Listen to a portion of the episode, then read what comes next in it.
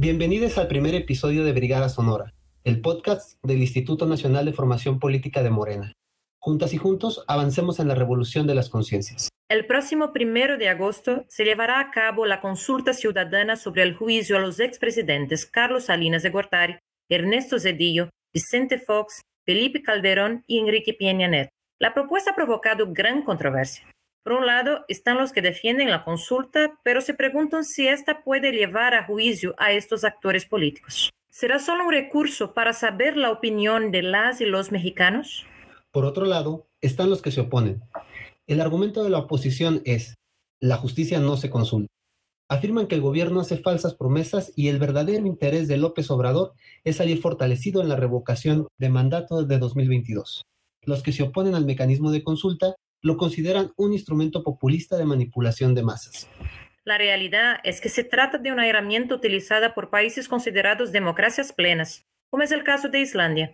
Después de la crisis económica de 2008, la población allá se movilizó para poner fin al modelo neoliberal. Logró implementar una nueva constitución, la cual contempla la consulta popular constante acerca de temas considerados de interés nacional. También en América Latina, el pueblo se ha movilizado para democratizar nuestras democracias incompletas. Un ejemplo de ello es el pueblo chileno, laboratorio de las políticas neoliberales en Latinoamérica. Después de las intensas movilizaciones sociales en contra de este modelo y con fuerte represión por parte del Estado, por fin se logró una nueva constituyente con participación popular. Las consultas populares son importantes instrumentos para impulsar la democracia participativa.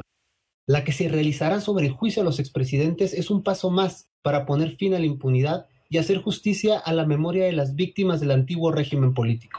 Como dice Andrés Manuel López Obrador, hacer un juicio a los expresidentes es hacer un juicio al régimen neoliberal.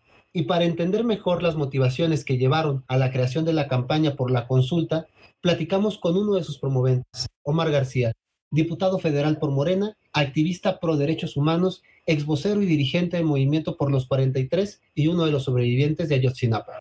Les invitamos a escuchar la conversación que Aldo Guevara, sociólogo y colaborador del Instituto Nacional de Formación Política, sostuvo con Omar García. Comenzamos. Brigada Sonora. Brigada Sonora. Sean ustedes bienvenidos y bienvenidas a este episodio número uno del podcast del Instituto Nacional de Formación Política de Morena, Brigada Sonora. Para este episodio vamos a conversar con Omar García, quien ha sido desde el año pasado uno de los compañeros que promueven la consulta del primero de agosto de 2021, juicio sí, impunidad no. Bienvenido Omar, es un gusto tenerte abriendo este espacio sonoro del Instituto Nacional de Formación Política. Gracias Aldo, gracias a Brigada Sonora, a los compañeros y compañeras del Instituto Nacional de Formación Política, bueno pues a la orden. Pues para los que no conocen al compañero, Omar es uno de los impulsores, y digo uno porque hay que señalar que hay involucrados muchísimas compañeras y muchísimos compañeros que han colaborado en el proceso de la consulta que iniciaron desde el año pasado en la recolección de firmas y siguen hoy haciendo visible este importante proceso democrático. Si te parece bien, Omar, yo comenzaría preguntando tu opinión sobre lo que implica una consulta para la construcción de una sociedad democrática lo que implica una consulta para la sociedad mexicana que arrastra años de antidemocracia y que históricamente a las y los miembros de la sociedad no se les ha tratado como ciudadanos, se les ha tratado como menores de edad que no tienen la capacidad de decidir el rumbo de su futuro. Es decir, ¿cómo contribuyen estos ejercicios para la ampliación de la vida democrática en nuestro país? Bueno, como lo vienes mencionando, pues las consultas populares son ejercicios democráticos y las consultas populares son, escúchese bien, ejercicios de primer mundo, es decir, si tanto admiramos a los países nórdicos, europeos, donde las democracias son más avanzadas que las nuestras, pues deberíamos saber que allá constantemente se llevan a cabo consultas populares, no sobre temas solamente de trascendencia nacional, regional o local, sino incluso se consulta acerca de modificaciones a sus constituciones o a su ley. Entonces, las consultas populares pues son eso, ir poco a poco empoderando a la población para que se involucre en la toma de decisiones y en los asuntos públicos. En Latinoamérica es distinto porque, bueno, acá durante siglos, décadas enteras, las clases políticas secuestraron la política y nos hablaron durante muchos años que la política era asunto de los políticos profesionales y que solo ellos eran capaces de involucrarse o de, o de, practicar esta actividad que es la política. Sin embargo, pues poco a poco hemos ido avanzando en México y pensamos que ya estamos un poco más maduritos en el sentido de que ya podemos involucrarnos en los asuntos públicos y sobre todo en el contexto de un gobierno democrático como el que tenemos actualmente lejos de esos argumentos de que vivimos en una dictadura, bueno, ¿en qué dictadura se permiten las consultas populares? En una dictadura precisamente o es una clase política muy reducida o es un partido político, un buró político, alguien, un grupo reducido de hombres y mujeres quienes deciden y más una persona y puede ser una dictadura de una persona una dictadura de un partido. En México lo vivimos durante 71 años con el PRI, básicamente. Si hoy se están abriendo espacios donde la población pueda participar, pues debemos hacerlo, porque esto sí es crear contrapesos. No es el discurso barato y de miedo que siempre difunden ciertos personajes, comentaristas y analistas, entre comillas, aquí en México. Esto es crear contrapesos, esto es ponerle frenos reales al poder, donde si se pasan de la lanza todos serán susceptibles de ser llevados a juicio, que es el tema sobre el cual versa la consulta actual, que puede haber muchos más temas para llevarse a consulta en el futuro.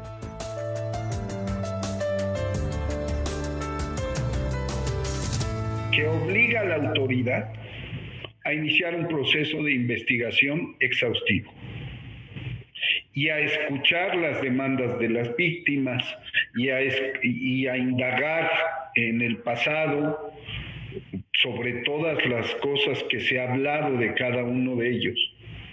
Y los obliga a ser exhaustivos en esta investigación. Ciertamente no son personajes comunes. O sea, tú no puedes hablar de que si hubiera datos ya estaría Felipe Calderón en la cárcel. No es un expresidente de México. Y el presidencialismo sigue vivo sobre todo en ese sentido. Y además, no estamos hablando de personajes este, y de aparatos de poder, en donde la corrupción es visible, inmediata y fácil de detectar, o las responsabilidades. Peña Nieto y Ayotzinapa la verdad histórica. ¿A qué horas? ¿Cómo? ¿Por qué se enteró de la desaparición masiva?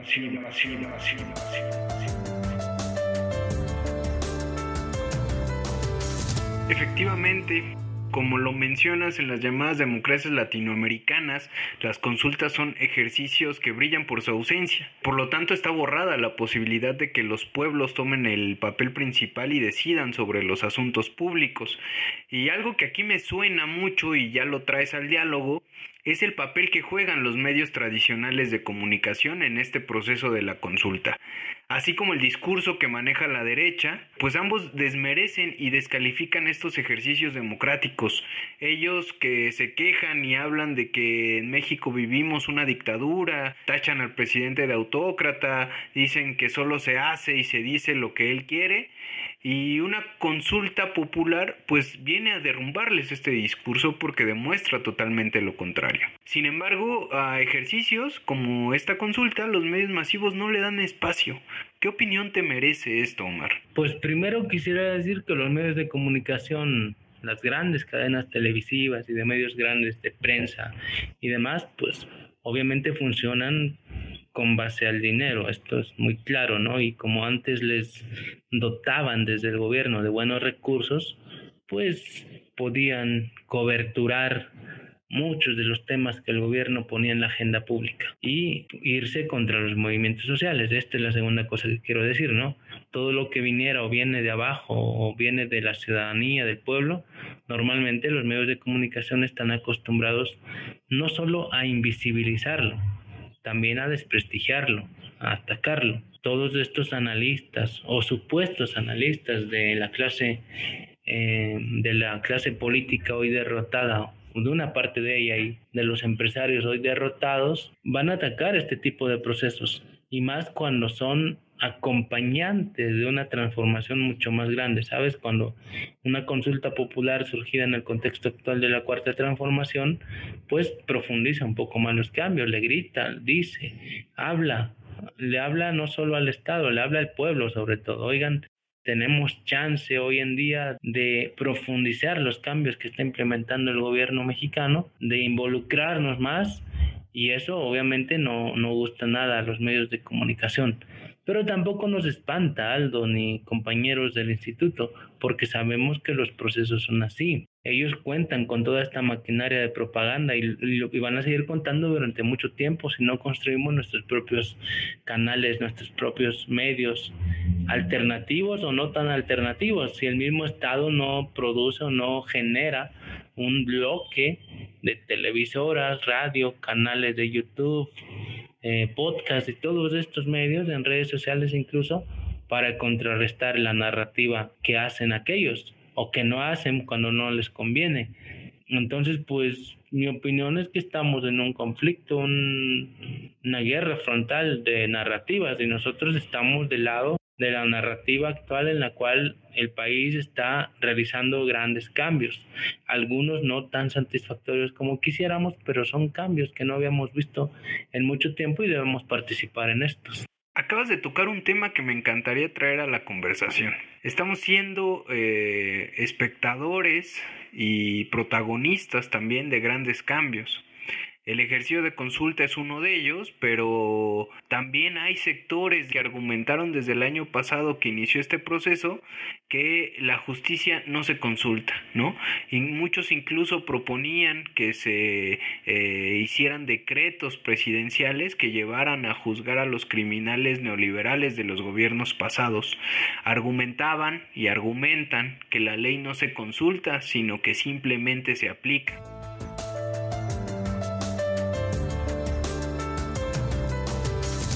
En un país de leyes, los delitos se persiguen, no se consultan. En un país con Estado de Derecho, pues, no hay necesidad de preguntar si se aplica o no se aplica la ley. Si alguien cometió algún delito, se le tiene que aplicar la ley. No hay nada que consultar.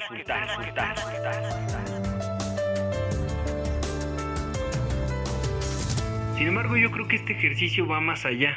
Claro que es un acto que busca la justicia, pero eh, también es un proceso que eh, pretende ir en lo profundo, ir a contribuir a la politización de una sociedad que en momentos parecía eh, sumamente apática e indiferente.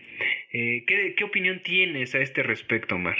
Pues e, es eso, ¿no? O sea, por un lado tienen un argumento válido los de la derecha cuando dicen si tanto hay denuncias tal el poder el poder que tiene hoy en día el presidente la legitimidad con más de 33 millones de votos el pasado 18 de, de julio de 2018 digo el primero de julio de 2018 le bastarían porque vaya tiene todo el respaldo de la población pero no se trata solo de un afán decretómano, ¿sabes? De, de, que desde el poder o desde una sola persona o un gabinete se hagan las cosas, porque entonces estamos cayendo otra vez en lo mismo. Sí existe toda la legitimidad, pero entonces nosotros no aprendemos ni a gobernar ni a gobernarnos. O sea, no aprendemos estos procesos tales, ¿no? Además, eh, dejar solo al presidente en tomas de decisiones tan importantes como estas, pues es una vía rápida, ciertamente, pero una vía vana porque entonces cuando él se vaya nosotros ya no vamos a saber cómo continuar con las transformaciones. Y pensamos que una transformación del calado de la cuarta y de algunas otras lleva toda una época histórica, pues todo un tramo de años y años, incluso décadas en las cuales son de constante aprendizaje y constante involucramiento de la población, porque si no, se convierte en la transformación de unos cuantos, en la revolución de los revolucionarios, pero no en la revolución de y para el pueblo. O sea, ¿de qué sirve encumbrar, eh, o sea, encumbrar a otra clase política que si bien es distinta a la anterior, sigue siendo una clase política que va a seguir recibiendo por nosotros y nosotras, simplemente porque a nosotros nos da flojera o nos da apatía entrarle a los asuntos públicos. O sea, esa es la situación acá. La consulta popular implica esto, implica involucramiento, reitero, como lo dije hace un rato. Implica, sí cuesta un poco más, pero sí podría hacer la diferencia en el sentido de que foguea, de que ensaya, de que enseña a la, a la población a involucrarse. ¿Lo podemos hacer bien o lo podemos hacer mal? Eso ya lo dirá la historia pero de que nos estamos involucrando y algo tenemos que aprender de esto, vamos a aprenderlo.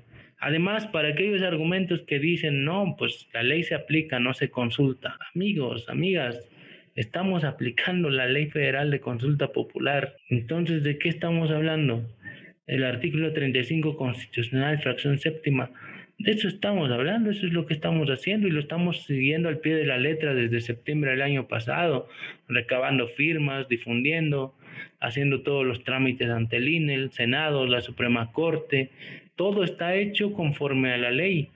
No estamos consultando si se aplica o no la justicia, estamos diciendo que estamos queriéndonos involucrar en el proceso de transformación democrática, pero al mismo tiempo sabiendo que ya hay muchas denuncias en México contra personajes de alto calado de la política y del empresariado y demás, pero que no prosperan, porque también hay que ver la otra parte. Los niveles de impunidad son altísimos 95% de las denuncias en México no prosperan.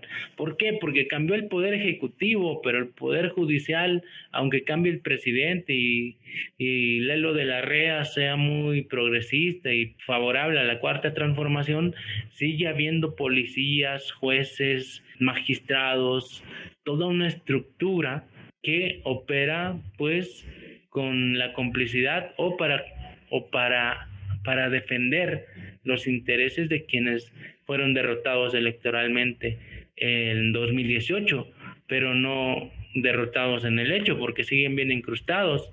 Ahí están las personas que pusieron aquellos que estaban en el poder, sus compadres, sus amigos, les deben su trabajo, les deben, les deben su buen salario. esta transformación no ha terminado, tenemos que profundizarla aún más y la consulta popular no hace más que poner un granito de arena.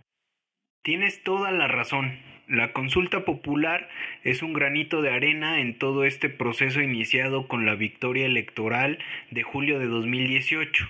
Eh, se nos abre un horizonte, la consulta es la muestra de, de, una parte de este horizonte que se abre, ¿no? Con la consulta el pueblo puede tomar en sus manos diversos asuntos obviamente con previos procesos de información y reflexión, eh, estos procesos eh, suficientes para que se tomen decisiones que eh, son de un calado sumamente relevante, ¿no? Ahora, a partir de esto, por favor, cuéntanos cómo es que se inicia todo este proceso de la consulta del primero de agosto y en qué fase nos encontramos. Pues la iniciativa surge de un grupo de compañeros y compañeras activistas, luchadores sociales, personas militantes también del partido, de provenientes del movimiento social que dijimos, bueno, pues cómo reactivar a la población después de meses de pandemia y también ver que en lugar de que la población anduviera movilizándose, se estaban movilizando los de frena, se estaba movilizando la derecha y nosotros decíamos, ah, caray,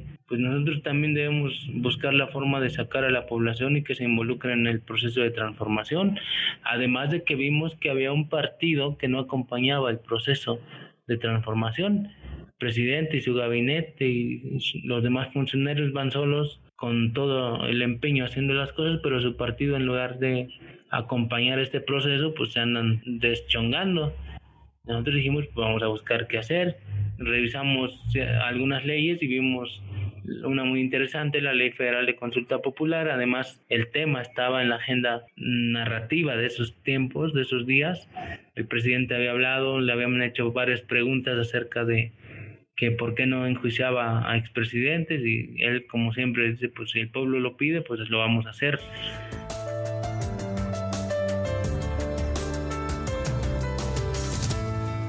Lo importante es que se resolvió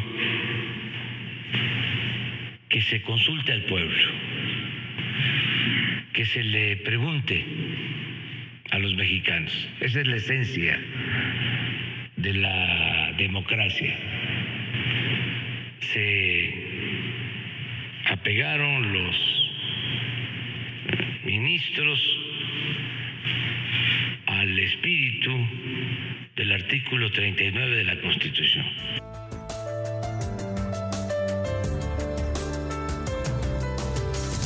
Entonces dijimos, pues aquí está la oportunidad. Revisamos, vimos que pues para empezar hay que hacer un aviso de intención, lo hicimos el 27 de agosto de 2020. El Senado nos acreditó este aviso con una constancia, nos dio un formato y dijeron, como dice la ley, tienen 15 días para recabar firmas. Y pues obviamente no eran 100 firmas, eran 1.800.727. Muchísimas firmas, el 2% de la lista nominal. No pensamos que iba a funcionar, lanzamos algunos videos y algunos avisos en redes sociales, aprovechando la plataforma mía, ¿no? la, imagen muy reciente mía de, de Ayotzinapa, Ari, pues una compañera feminista y desplazada de la sierra, Alina Duarte, otra compa periodista independiente, Pigmen Ibarra, Damián Alcázar y varios, y varios otros compañeros, pues que dijimos, pues a lo mejor chicle y pega, ¿no? Y pegó. Además, pues como tuvimos iniciativa, pues inmediatamente se empezaron a sumar otros grupos sociales, otras corrientes del partido, pues también a recabar firmas. Afortunadamente logramos negociar con varios grupos para que fuera nuestro formato y pues logramos 2.5 millones de firmas luego validadas por el INE, solamente 2.1 millones, pero aún así rebasamos por 300 mil las firmas. Luego, pues el presidente también mandó, mandó su propia iniciativa y bueno, la, la, suya llegó antes a la Suprema Corte porque pues no tiene que pasar por el filtro del INE y pues ya, nuestra propuesta fue desechada en el sentido de que pues ya no había materia para dialogar sobre un mismo tema y sobre otra pregunta del mismo tema. Entonces ya había consulta, ya no había necesidad de gastar tiempo. Sería de redundar legalmente en un asunto que ya está resuelto, ¿no? Entonces, pues a lo que nos dedicamos entonces fue a difundir, a recorrer el país, a organizar brigadas en redes para en la campaña. Sabíamos, y la ley federal lo dice, la ley de consulta, que el INE solo promocionará durante 15 días la consulta y su promoción obviamente es neutra. Y nosotros dijimos, bueno, como nosotros quedamos desechados, pero somos promoventes al final de cuentas, ciudadanos que recaudaron más de 2 millones de firmas, pues lo que vamos a hacer es hacer campaña por el sí y empezamos desde el primero de marzo, luego lo retomamos recientemente en junio y bueno, ya hemos recorrido más de 25 estados y hemos estado en todas partes, estamos dialogando otra vez con los grupos sociales, militantes de Morena y de otros más para que se involucren. En esa etapa estamos, llamando a la población a que salga a votar masivamente el primero de agosto.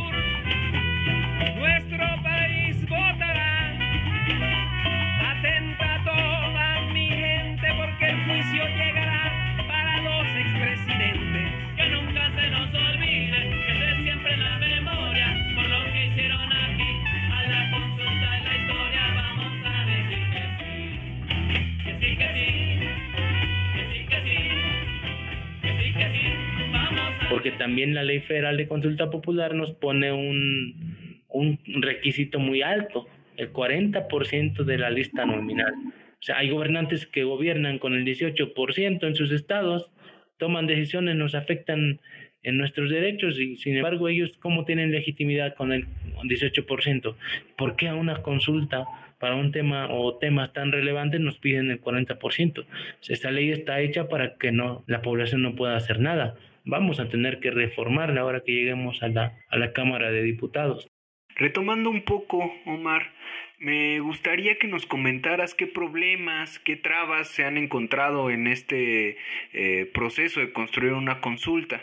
Eh, por ejemplo, es lamentable el accionar del INE, eh, pues en lugar de ser un organismo que incentive y posibilite ejercicios como este, que nutren a la construcción de una verdadera vida democrática en nuestro país, hacen todo lo contrario hay eh, evidentemente intereses que intentan bloquear este tipo de ejercicios. De hecho, justamente ahí es como refutamos un tema de cuando hablan de que la consulta es pura simulación. o lo refutamos o les damos la razón, siempre y cuando reconozcan ellos que la consulta popular, la ley federal de consulta popular, no es de la época de la cuarta transformación, es de 2014. Y sí, en aquellos años, durante el gobierno de Peña, Fox, Calderón, Cedillo, Salinas, claro que todos los supuestos avances en pro de la democracia eran no más que simulación, no más que paliativos,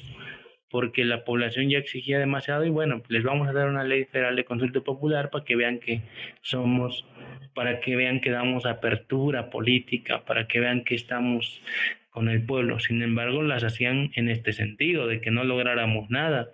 O sea, imagínate en un contexto distinto, jamás hubiéramos logrado esos dos millones y medio de firmas. O sea, eso también hay que entenderlo. Entonces, claro que la ley federal de, consulta popular de 2014 no está hecha más que para simular apertura. Pero en esta época donde la estamos utilizando por primera vez y quienes la estamos utilizando e impulsando, no se trata de ninguna simulación.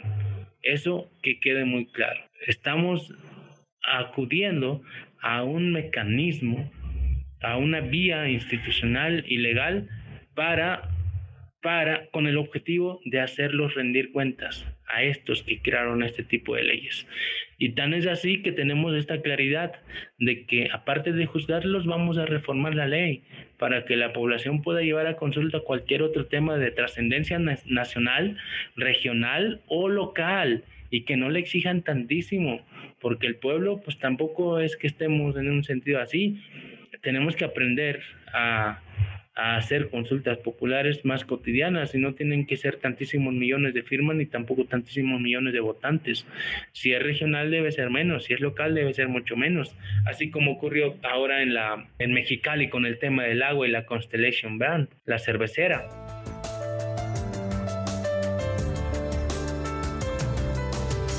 La alcaldesa de Mexicali, Marina del Pilar Ávila, aseguró que la planta cervecera que la transnacional Constellation Brands construyó en el municipio debe desarmarse y retirarse por completo. Agregó que por el resultado de la consulta ciudadana que se llevó a cabo en marzo y que fue adverso a la empresa, la planta debe irse del poblado de Choropo. Pues con los resultados de la encuesta, el presidente ha sido muy claro, en varias mañaneras lo ha comentado, ¿no? que la empresa se va por los resultados de la, de la consulta.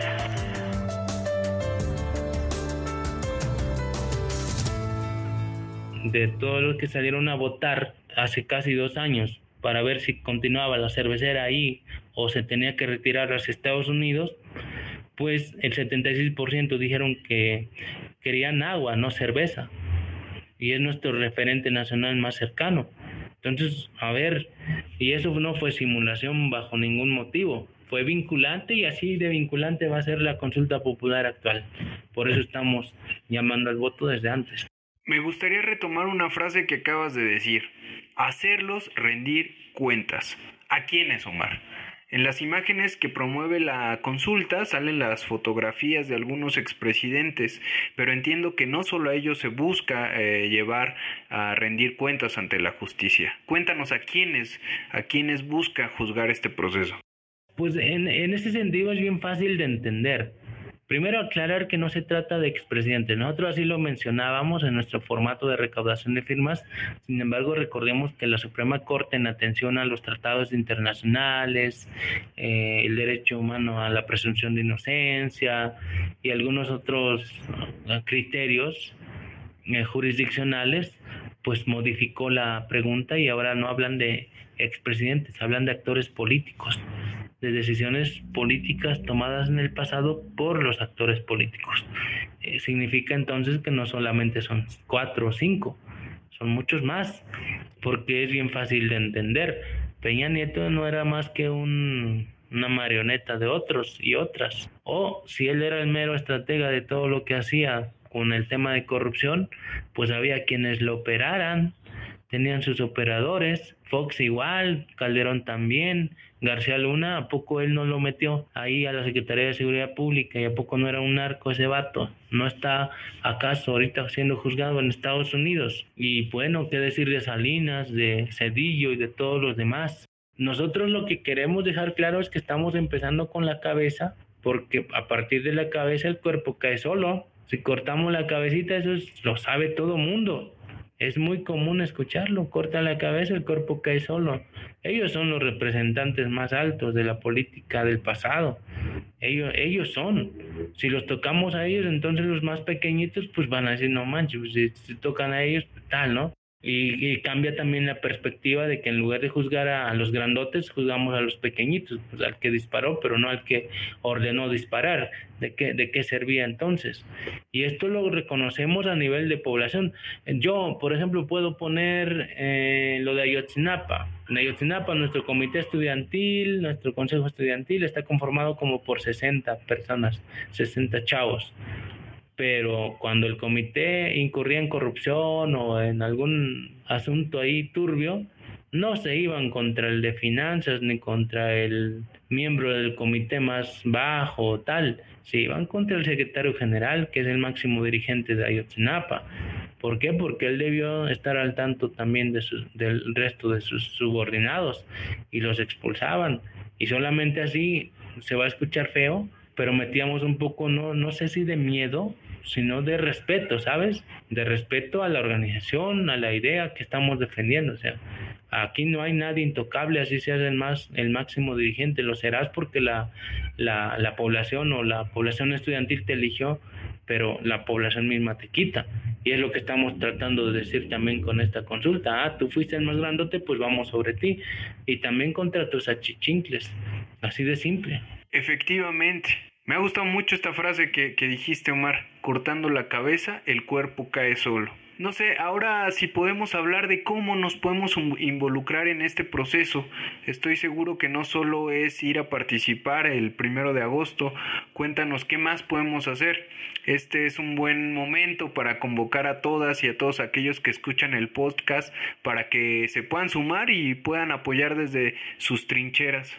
Primero, pues todos y todas tenemos que convertirnos en promotores de la justicia, promotores del voto el primero de agosto. Es decir, hay que repartir volantes, flyers, hacer podcasts, publicar en nuestras redes sociales, buscar entrevistas con medios de comunicación, hacer brigadas informativas, este, perifoneos, pintar bardas, eh, poner todo tipo de propaganda que esté a nuestro alcance, al alcance de nuestro bolsillo, porque a diferencia de los partidos políticos, a quienes promuevan una consulta popular, el INE no les da ningún, ni un peso. Imagínate la democracia, el tipo de democracia que nos dejó esta ley federal de consulta popular de 2014. O sea, involúcrense en la democracia, en esta democracia de partidos políticos que hemos convenido desde hace mucho tiempo en México, pero si son del pueblo, pues no van a tener, a diferencia de los partidos, ustedes no van a tener ni un solo peso. Entonces lo que estamos haciendo es recurrir pues a todas las personas de la sociedad y pensamos que como se trata de la justicia, pues cualquiera de nosotros y de ustedes estarán dispuestos a imprimir lo de mínimo 100 pesos, 200 pesos de volantes de los formatos que estamos repartiendo ya en nuestra página y en algunos otros lugares para repartir en su colonia por lo menos, de invitar a sus familiares y amigos para que salgan a votar el primero de agosto. Es más, si ustedes firmaron, tienen la obligación de multiplicar su firma ahora por votos el primero de agosto. Y a los medios de comunicación alternativos y a los demás los llamamos a que pongan en la mesa de debate este tema. Y nosotros estamos dispuestos a dialogar con quien sea, porque no, no, no, no se trata de ninguna simulación ni de ninguna farsa. La justicia les va a llegar a estos canijos y lo vamos a hacer nosotras y nosotros, la gente del pueblo.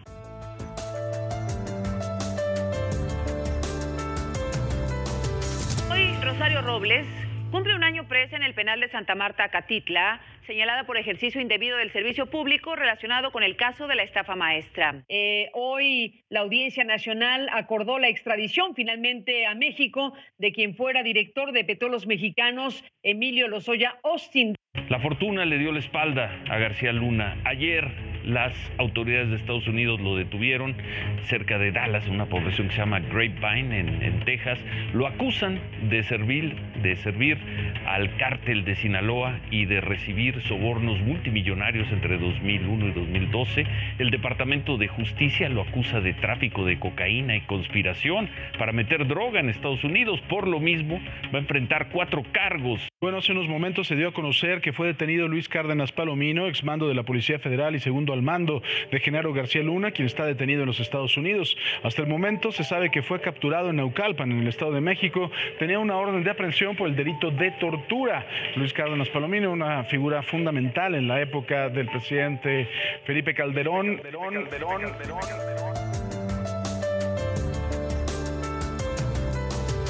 La justicia es un derecho que tiene que ser conquistado por la sociedad mexicana. Bueno, pues ya escuchamos que el proceso nos invita a sumarnos, a difundir, a convencer, a sumar a más compañeras, a más compañeros, para que el primero de agosto salgamos a emitir nuestra opinión, a comportarnos como una sociedad mayor de edad y así encaminarnos a la conquista de la justicia y la democracia. Pues muchas gracias, Omar. Te Qué bueno que, hayas aceptado venir a charlar sobre la consulta popular en este episodio inaugural de la Brigada Sonora. Ojalá no sea la última vez que nos acompañes y pues que puedas regresar para comentar cómo arrasó el sí el primero de agosto.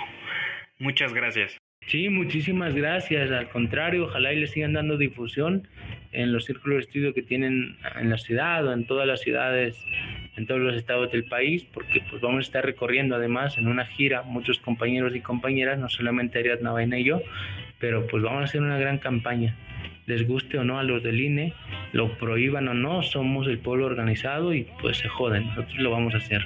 Queremos justicia y no es por venganza, es por, por ejemplo, por nuestros 43 compañeros que hoy justo se cumple un mes más de su desaparición y que estamos casi por cumplir siete años sin saber todavía dónde están. Y todo eso gracias a su democracia, aquella que quieren que vuelva donde se desaparecían las personas. Muchísimas gracias.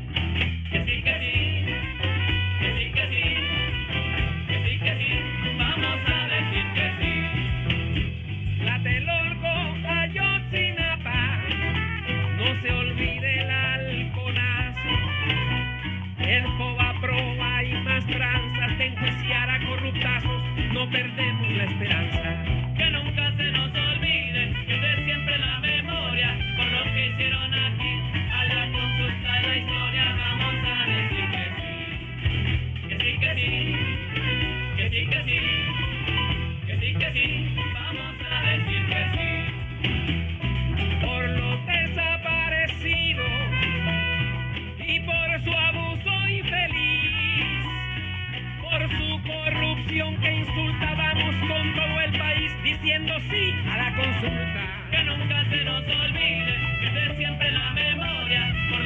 Lo que